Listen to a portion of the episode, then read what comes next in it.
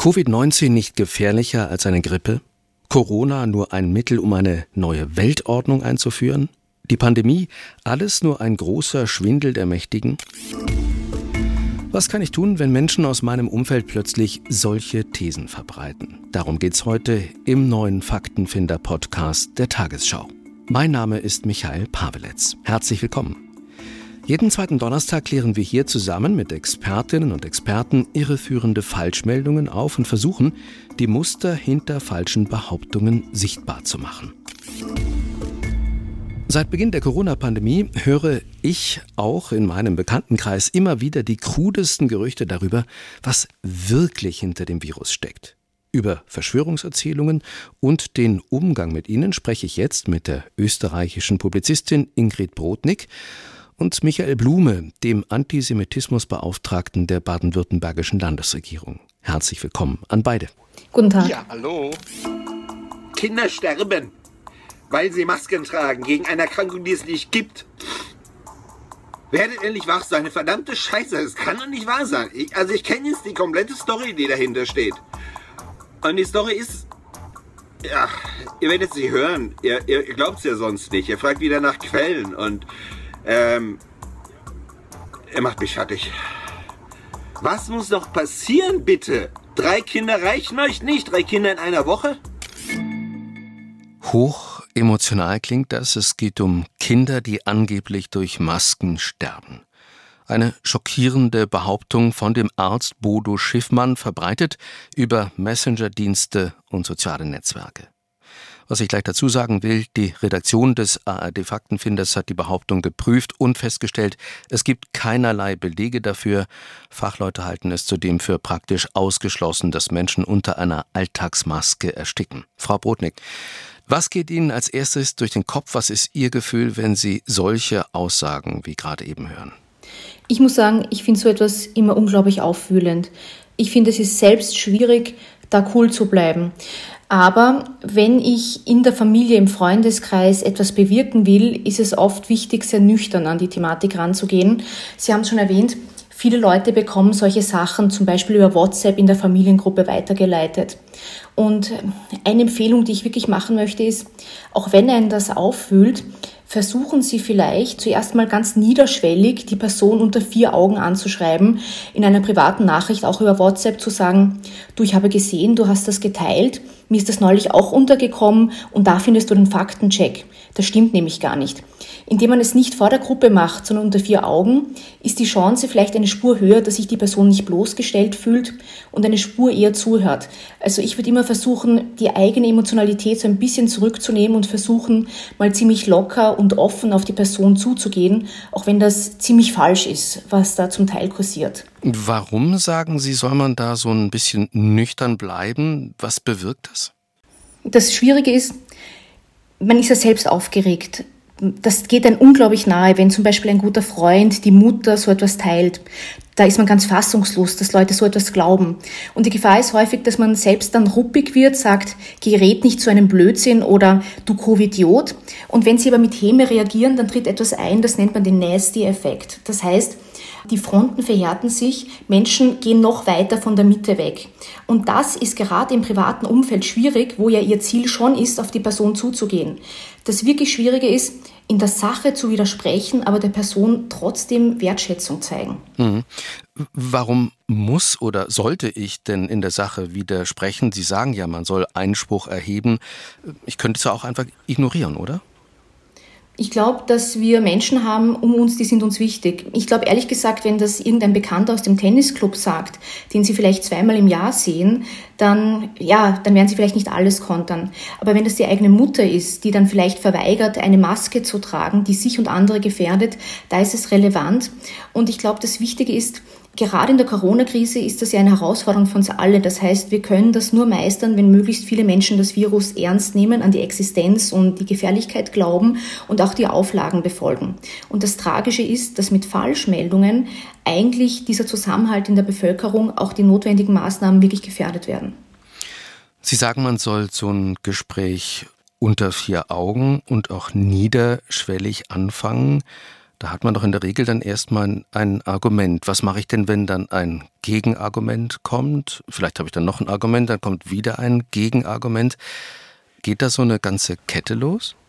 Genau, Sie werden in vielen Fällen merken, dass Ihre Argumente auch abprallen. Also dann ist man plötzlich in so einem Geplänkel drin, die eine Seite sagt das, die andere Seite sagt das und Sie dringen nicht so recht durch.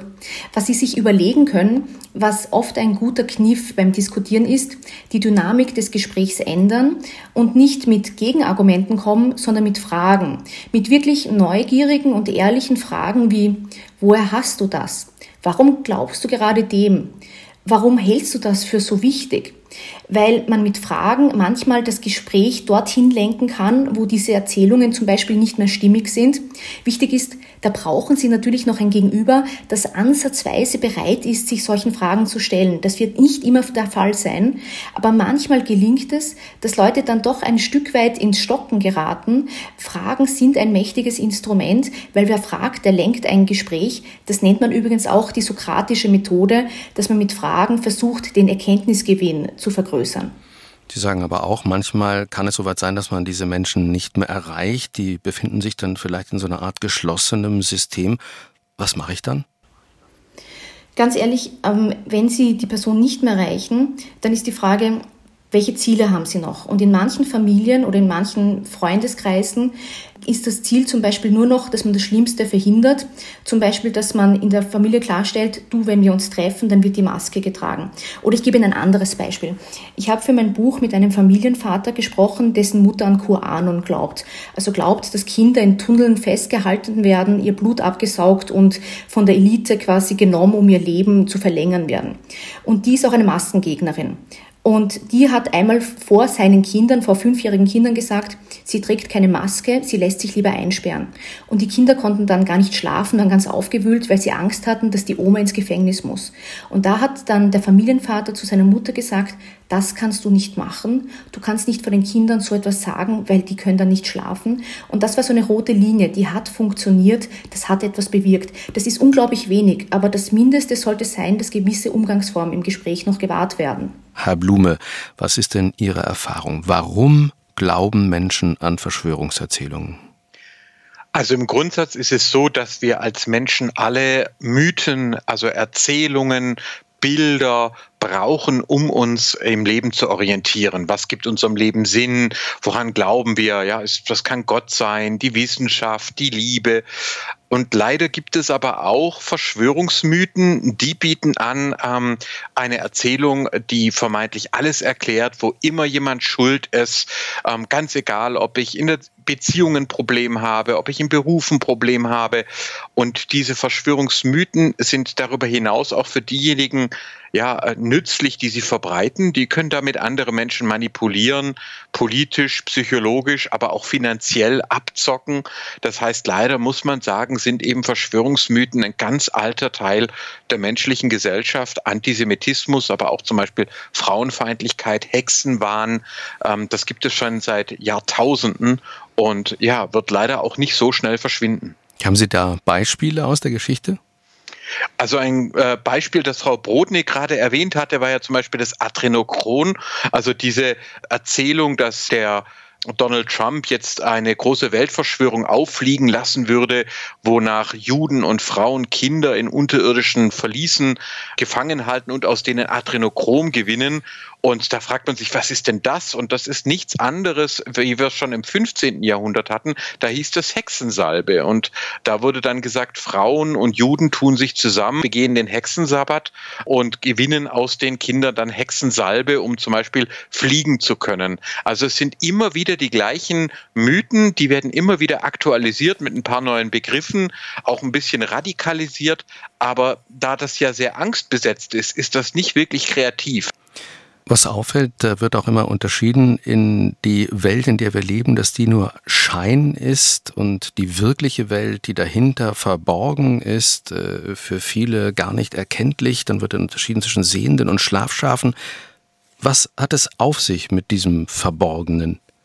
Ja, also äh, wir sprechen ja zum Beispiel auch von Esoterik, also dem Geheimen, dem inneren Wissen, das dann beansprucht wird. Und da geht das natürlich in den Bereich Gesundheit, aber auch zum Beispiel Justiz, ja, ein Reichsbürger dann behauptet, ähm, die Bundesrepublik gibt's gar nicht, sondern das Deutsche Reich besteht weiter und er hat das geheime Informationen, dass die Besatzungsmächte nur gelbe Pässe anerkennen und so weiter. Also das kann man in jedem Bereich vermeintlich geheimes Wissen dann beanspruchen und das gibt den Leuten dann natürlich das Gefühl, sie haben jetzt den Durchblick und sie wissen jetzt, sie selber sind die absolut Guten, die Verschwörer Terror sind die absolut Bösen und dazwischen gibt es nur noch die naiven Schlafschafe äh, und fertig ist eine Weltsicht. Das ist ja unglaublich auch attraktiv, weil ähm, man sich dann selber seiner selbst sicher fühlen kann, dass man zu den Guten gehört und man meint auch zu wissen, wer die Bösen sind.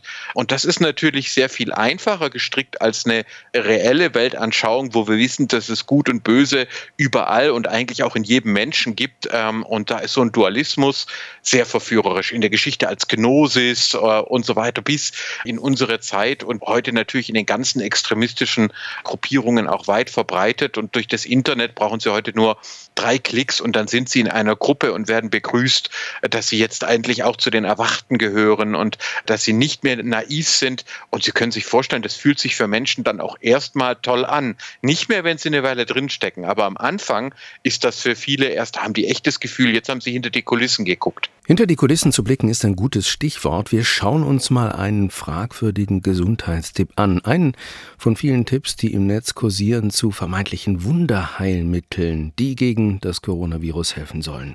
Ein Tierarzt aus Hamburg empfiehlt das Bleich- und Desinfektionsmittel Chlordioxid als Therapie gegen Covid-19 einzusetzen. Wir hören uns das mal an. Als sich vor einem Jahr die sogenannte SARS-CoV-2-Epidemie in eine Pandemie rund um den Globus ausbreitete, war mir sofort klar, dass Chlordioxid die Waffe sein würde, mit der Covid-19-Kranke und Schwerstkranke in das Leben zurückgerufen werden können. Frau Brodning, ein Desinfektionsmittel als Wunderwaffe gegen das Coronavirus, das klingt nicht nur absurd, ist das auch gesundheitsschädigend? Wie ist da Ihre Einschätzung? Das ist total gefährlich. In Wirklichkeit, seit Jahren gibt es diese falschen Behauptungen, dass Chlordioxid, ein Desinfektionsmittel, alle möglichen Krankheiten heilen könnte. Von Krebs über HIV bis hin zu Malaria und dann natürlich auch Covid-19. Das ist natürlich falsch. Und das Problem ist, dass Menschen tatsächlich Bleich- und Desinfektionsmittel trinken, obwohl das gefährlich ist. Ich sage nur kurz, die Deutsche Verbraucherzentrale warnt zum Beispiel, dass wenn man dieses Mittel trinkt, es zu Erbrechen, Durchfall, Nierenversagen, schweren Darmschädigungen kommen kann. Aber es gibt tatsächlich Menschen, die trinken so etwas. Nur ein Beispiel. Für mein Buch habe ich zum Beispiel mit einer Frau geredet, deren Vater tatsächlich Chlordioxid mit Wasser verdünnt trinkt, weil er glaubt, das hilft gegen das Coronavirus. Und das Problem ist, dass diese Seiten und diese Akteure, die das anpreisen, oft sehr geschickt sind und dass die auch ähm, ihre Argumente auf einer Halbwahrheit aufbauen. Nämlich, was stimmt ist, Desinfektionsmittel ist geeignet, Viren abzutöten. Desinfektionsmittel können auch das Coronavirus abtöten. Was aber ausgeblendet wird, ist, Desinfektionsmittel können auch menschliche Zellen abtöten und darum sollte man das nicht trinken, weil sie wollen ihre Darmflora, das quasi das Innenleben ihres Körpers natürlich bewahren. Und die große Gefahr ist, dass in der Corona-Krise, wo Menschen besonders besorgt sind, wo sie vielleicht nach einer simplen Wahrheit, nach einem Wundermittel suchen, umso anfälliger für solche Erzählungen werden. Ich finde das wirklich problematisch, weil hier wird die Angst, vielleicht sogar die Verzweiflung von Menschen ausgenutzt, um zutiefst gefährliche Mittel anzupreisen. Ein extremes Beispiel also. Gibt es denn ähnliche fragwürdige Tipps, die potenziell gefährlich sind? Absolut. Einerseits gibt es immer wieder Wundermittel, die ähm, nicht nur Wasser oder Zucker sind, sondern zum Beispiel Silberpartikel, also Dinge, die man eher nicht zu sich nehmen sollte. Das Problem ist aber auch im Gesundheitsspektrum, dass auch Mittel, die nichts bewirken, ja dazu führen können, dass Menschen die reale Behandlung, eine Chemotherapie oder eine Impfung nicht wahrnehmen. Das heißt, die Gefahr ist vielleicht nicht nur, was ich schlucke, sondern was ich nicht schlucke oder was ich nicht mehr mache. Und ich muss Ihnen ganz ehrlich sagen, im Gesundheitsbereich sind die Gefahren der Desinformation besonders deutlich, weil es hier um den eigenen Körper geht. Und in der Corona-Krise ist es auch so, dass wir alle mit betroffen sind, weil wenn jemand nicht die Maske tragt, weil er glaubt, das Virus ist eine Erfindung, dann sind wir mit betroffen, sind wir mitgefährdet. Gesundheitsfakes, die sind nicht harmlos, weil sich Menschen gefährden und schlimmstenfalls auch andere gefährden. Herr Blume, verstärken Krisenzeiten die Verbreitung von Verschwörungsmythen? Ja, also im Kern äh, behaupte ich, dass wir die Verschwörungspsychologie auf vier Stufen eigentlich runterbrechen können, die immer eine Rolle spielen das ist am Anfang das Blunting, das Abblocken. Oh, und das tun wir alle. Also niemand von uns kann den ganzen Tag an die Klimakrise denken oder jetzt an die Covid-19-Pandemie. Wir brauchen auch mal Phasen des Abschaltens. Bei Leuten, die aber an Verschwörung glauben, da schießt das über. Die sagen dann, die Pandemie gibt's gar nicht oder die Klimakrise, das ist nur eine Erfindung. Und das heißt, die blenden das dann komplett aus. Die nehmen die Angst nicht mehr an. Dann in Stufe 2 kommen Verschwörungsmythen, heißt es dann, die Pharmaindustrie steckt dahinter oder die die Chinesen wollen Solarzellen verkaufen, da werden also vermeintlich Schuldige identifiziert. Auf der dritten Stufe ist es dann Antisemitismus, da heißt es dann, die Juden stecken dahinter.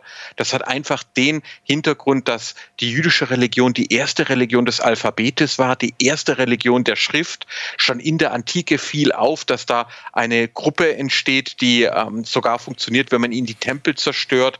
Die Leute halten zusammen, die sind sehr gebildet und deswegen werden die im Rassismus Rassismus alle anderen Gruppen abgewertet, aber bei Juden heißt es, die wären besonders schlau, die wären die Verschwörer. Und dann auf der vierten und letzten Stufe, da haben wir dann die Tyrannophilie. Das heißt, da wird dann gesagt, diese Verschwörer sind so mächtig, da kann uns nur noch ein mächtiger Anführer helfen, der diese Verschwörung zerschlägt. Und das ist zum Beispiel dann bei QAnon mit dem Adrenochrom-Verschwörungsmythos war das dann Donald Trump. Also da wird dann alle Hoffnung auf eine oft sehr dubiose ähm, Figur projiziert. Und so kann man sich vorstellen, wie sich Menschen da reinsteigern und wie Frau Brodnik richtig gesagt hat, kann man da am Anfang noch viel tun, aber wenn Leute da schon lange drinstecken, wird das immer schwieriger. Es ist eher dann wie ein Leben in der Sekte. Lassen Sie uns mal über diese vierte Phase sprechen. Es gibt ja Verschwörungsideologen, die sehen hinter den Corona-Schutzmaßnahmen einen perfiden globalen Plan. Sie haben es gerade schon gesagt, dessen Ziel sowas wie ein totalitärer Staat, eine Diktatur oder sogar ein Genozid sei. Dazu werden historische Vergleiche bemüht. Der Kochbuchautor Attila Hildmann, der behauptet beispielsweise im Hinblick auf das Infektionsschutzgesetz. Was sie da jetzt verabschieden, ist wirklich weitaus schlimmer als das, was 1933 war. Das kann man eigentlich gar nicht mehr vergleichen. Das ist so ein massiver Eingriff in alles, was uns ja, lieb und teuer ist. Sowas gab es noch nie. Und dann reiten die bei euch ein und nehmen euch mit und machen mit euch, was sie wollen. Deswegen ist es ein Ermächtigungsgesetz. Frau Brodnik, Sie beschäftigen sich als Publizistin seit Jahren mit Menschen, die sich in Verschwörungslegenden verlieren bzw. keine absurden historischen Vergleiche scheuen. Wie reagiere ich, wenn jemand mit solch einem NS-Vergleich ankommt? Ich muss Ihnen sagen, wenn jemand so etwas behauptet, dann ist das ein schon sehr schlimmes Anzeichen, wie sehr sich die Relationen verschoben haben. Wenn das in Ihrem Umfeld, in Ihrer Familie, im Freundeskreis passiert, dann glaube ich, ist es schon wichtig, das als rote Linie zu benennen und bei aller Kritik, die man an Politik äußern kann, ist das eine Verharmlosung der Gräuel des NS-Systems. Ähm, da ist es wichtig, dass manche doch noch die Stimme ergreifen, damit Leute, die so etwas glauben, noch ein Korrektiv haben. Die Gefahr ist nämlich auch, dass Verschwörungsgläubige immer mehr sich abschotten und dass die gar niemanden mehr um sich haben, der es noch wagt, so etwas zu sagen. Auch machen die es oft Leuten ziemlich schwer, noch dran zu bleiben.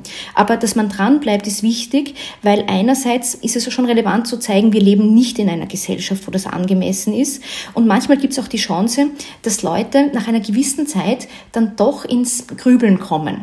Dass sie merken, manches, was in der Szene gesagt wird, das passt jetzt auch nicht ganz. Und da ist sinnvoll, wenn noch jemand da ist. Das Problem ist, was man als Außenstehender oft unterschätzt Leute, die in dieser Szene tätig sind, die treiben sich nicht nur gegenseitig stark an, sagen, wir sind die kleine Minderheit, die es verstanden hat und die anderen sind Schlafschafe, Mitläufer, was weiß ich. Die ähm, ziehen auch extrem viel Halt aus solchen Erzählungen. Ich habe zum Beispiel für mein Buch mit einer Frau geredet, die war Verschwörungsgläubige, die war zwei, drei Jahre in so einer Szene sehr aktiv und ist dann langsam wieder ausgestiegen. Und ich habe sie gefragt, als sie diese Dinge glaubte, als sie wirklich an eine dunkle Elite glaubte, die alles steuert, ähm, ob sie das mehr bedrängte, ob sie mehr Angst spürte, spürte oder mehr das Gefühl hatte, sie tut etwas Wichtiges. Und sie hat zu mir wörtlich gesagt, ich war wirklich überzeugt, ich mache etwas Wichtiges. Und das ist so interessant, dass für uns Außenstehende das oft furchtbar oder auch angsteinflößend und historisch schrecklich ist, was da behauptet wird, aber den Leuten, die in der Situation gerade intensiv daran glauben, für die ist das extrem bestätigend. Und da ist das Schlimme, in manchen Situationen bleibt Angehörigen wenig übrig, als dran zu bleiben und zu hoffen, dass manche so schrittweise wieder herausfinden. Kann es passieren, dass die Beziehung zu einem nahen Menschen zerbricht? Ja, und ganz ehrlich gesagt, sie zerbricht ja jetzt ständig. Also mir schreiben zum Beispiel sehr viele Menschen, die das in ihrem Umfeld erlebt haben und wo es nicht immer gute Antworten gibt. Ähm, ich glaube, es gibt ein paar Momente, wo man auch den Kontakt abbrechen oder zumindest reduzieren muss, nämlich wo man wirklich Angst hat. Also wenn ich Angst habe, es wird laut, es wird aggressiv, wenn ich das Gefühl habe, jemand wird extremistisch, da kann es auch Selbstschutz sein, dass ich den Kontakt zumindest reduziere. Gibt es eigentlich eine bestimmte Persönlichkeitsstruktur oder einen Typus Mensch, der an Verschwörungslegenden glaubt? Was mir übrigens aufgefallen ist, da sind ganz schön viele Ärzte dabei. Ich muss ganz ehrlich sagen, die Frage also, der Ärzte. Verzeihen, Herr Blume, gehen Sie zuerst. Entschuldigung. Also nach, nach unseren Erkenntnissen gibt es ganz klar einen Persönlichkeitstyp, sogenannte autoritäre Persönlichkeiten. Das heißt, es sind Menschen, die oft in den ersten beiden Lebensjahrzehnten auch ja eher unsichere Bindungen erlebt haben, auch äh, zum Beispiel Gewalterfahrungen haben. Ja, also wenn dich dein Vater schlägt, dann nur um dich vor dem Bösen da draußen zu beschützen. Und das kann dann auch bei Menschen auftreten, die sehr erfolgreich sind, sehr kontrolliert sind im Leben und äh, dann zum Beispiel aber auch am, am Zenit ihrer Karriere stehen oder in Ruhestand gehen und das Gefühl von Kontrollverlust haben. Also deswegen ganz wichtig, auch gerade für Männer zu lernen, über Gefühle zu sprechen. Man kann einen Doktortitel haben, einen Ingenieurstitel, man kann Professor sein und trotzdem das Gefühl haben, die Welt wird von bösen Mächten regiert. Formale Bildung alleine schützt nicht unbedingt vor Verschwörungsglauben. Das möchte ich bestätigen und vielleicht ganz grundsätzlich ähm, Desinformation. Wir versuchen es ja immer mit Fakten und das klappt dann nicht. Warum? Weil Desinformation bis hin zum Verschwörungsmythos, der ist ja nicht inhaltlich brillant. Das ist nicht so clever konstruiert, dass man das nicht widerlegen könnte, sondern das funktioniert auf einer emotionalen Ebene. Es gibt eine Untersuchung des MCI, das ist eine Hochschule in Innsbruck, die hat gezeigt, dass Menschen in der Corona-Krise, die besonders viel Angst spürten, sei es Angst vor dem Virus oder Angst vor den wirtschaftlichen Folgen, dass die viel eher zu Verschwörungserzählungen neigten. Und dann gibt es auch noch Daten der Universität Wien, die schon seit Jahren sehr viele Umfragen zu Gesellschaftsthemen machen. Und die haben gesehen, einerseits in Österreich ein Rechtsdrall. Das heißt, Leute, die je weiter sie ins rechte Spektrum gedanklich hineingehen, eher Verschwörungsmythen glauben, gerade um geflüchtete Menschen zum Beispiel. Und dann kam noch etwas Zweites hinzu, nämlich Misstrauen in Wissenschaft. Wenn Leute sehr misstrauisch in, Staat, in Institutionen, Politik, in Eliten inklusive Wissenschaft sind, dann haben sie auch eine höhere Wahrscheinlichkeit, dass sie für solche Erzählungen empfänglich werden. Also ich glaube, es gibt nicht den einen Typus, aber es gibt so ein paar Einfallsfelder, Einfallstore. Und jetzt in der Corona-Krise sind in etlichen Feldern einfach diese Faktoren erfüllt. Angst, großes Misstrauen in Wissenschaft, das noch dazu in einer Phase, wo die Wissenschaft ja so ein zentraler Akteur geworden ist. Ich will trotzdem noch mal nach den Ärzten fragen. Die haben doch Medizin studiert. Manchmal, wenn Ärzte das Wort ergreifen, für mich ist nicht immer erkennbar, wie sehr glaubt die Person das oder wie sehr ist das auch eine Methode, um Aufmerksamkeit zu erlangen.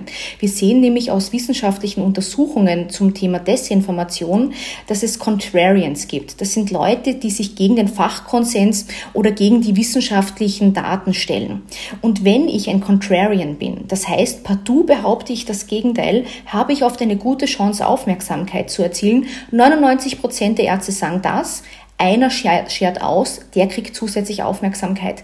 Das heißt, die Frage für mich ist oft, Glauben die das wirklich oder ist es eine Methode, um Aufmerksamkeit oder gar Geld zu machen? Das würde ich nicht ganz ausblenden, wenn es dann schon um die Redelsführer der Szene geht.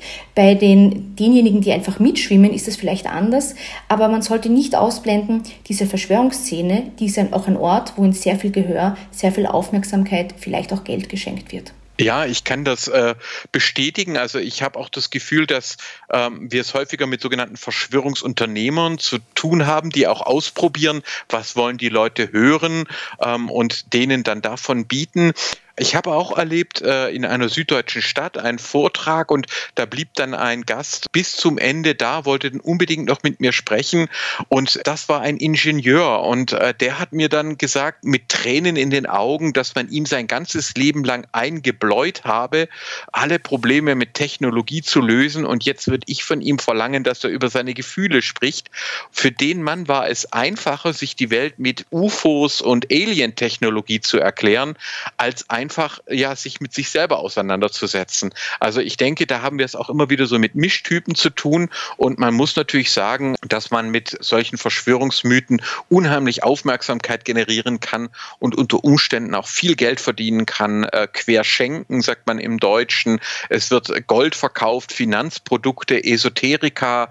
Also das ist natürlich auch tatsächlich ein großer Bereich, wo Leute die Aufmerksamkeit genießen und dann auch noch finanziell für sich einen Gewinn daraus schlagen und äh, die Mitläufer dann auch ein Stück weit abzocken. Also insofern ist das äh, nicht, nicht so harmlos, wie man, wie man denkt. Und denken Sie dran, wenn dann jemand schon viel Geld da reingezahlt hat, zum Beispiel sich irgendwelche Heilsteine gekauft hat, sich dann selber zuzugeben, dass man sich geirrt hat und dass man über ein halbes Jahr den falschen Leuten nachgelaufen ist, das ist nicht so einfach. Manche nehmen dann lieber die einfachere Möglichkeit und eskalieren lieber weiter, anstatt zuzugeben, Schatz, ich habe einen riesen Mist gebaut und das Geld ist futsch, sagt man stattdessen jetzt erst recht. Genau, wenn ich noch eines ergänzen darf, das ist übrigens ein Warnsignal, auf das Sie achten sollten.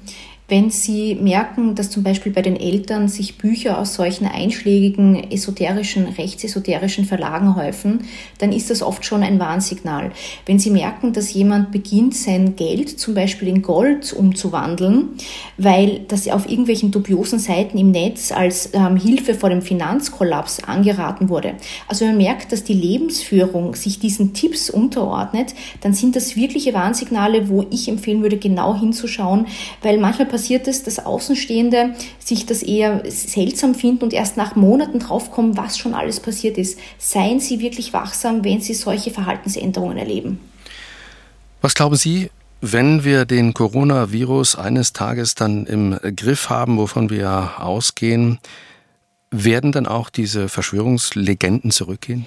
Ich würde sagen. Also ich. Verzeihung. Ja. Soll ich ganz schnell? ja. ja. Ich würde sagen, es gibt eine Chance, dass manche ein Stück weit wieder rausfinden. Weil man sieht schon, dass akute Angstzustände Krisen, die Leuten so ein bisschen den Boden unter den Füßen wegziehen, das verschärfen.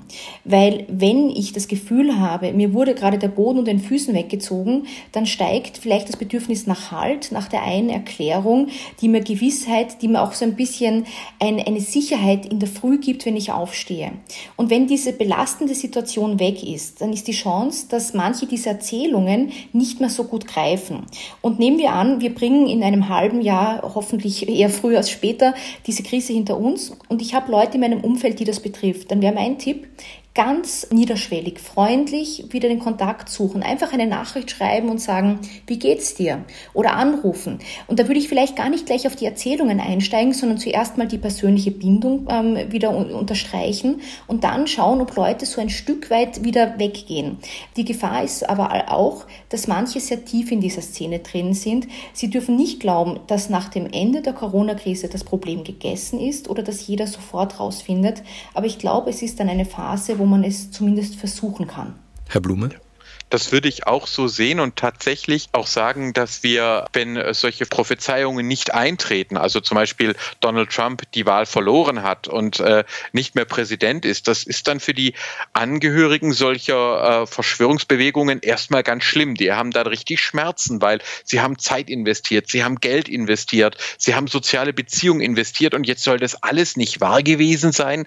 Dann werden häufig so Anschlusserzählungen gesucht, die das auch wieder erklären und das deswegen haben wir gerade weltweit so eine Zunahme des Glaubens an Great Reset Verschwörungsmythen, also dass der Weltwirtschaftsforum stecke dahinter und auch die Wahlniederlage von Donald Trump sei Teil davon und es gehe darum, die ganze Wirtschaft umzubauen mit der Lüge der Klimakrise.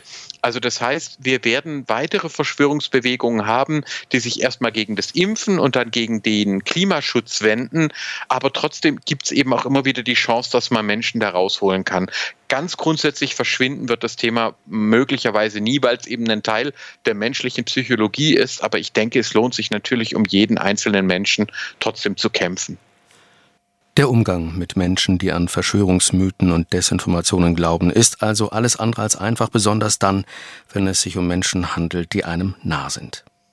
Doch es lohnt sich, das Gespräch zu suchen, das haben wir heute gelernt, und Verschwörungserzählungen zu kontern. Und auch noch dies. Zwar sind viele Fragen in der Pandemie noch offen, die wissenschaftlichen Erkenntnisse entwickeln sich weiter und scheinen sich oft zu widersprechen.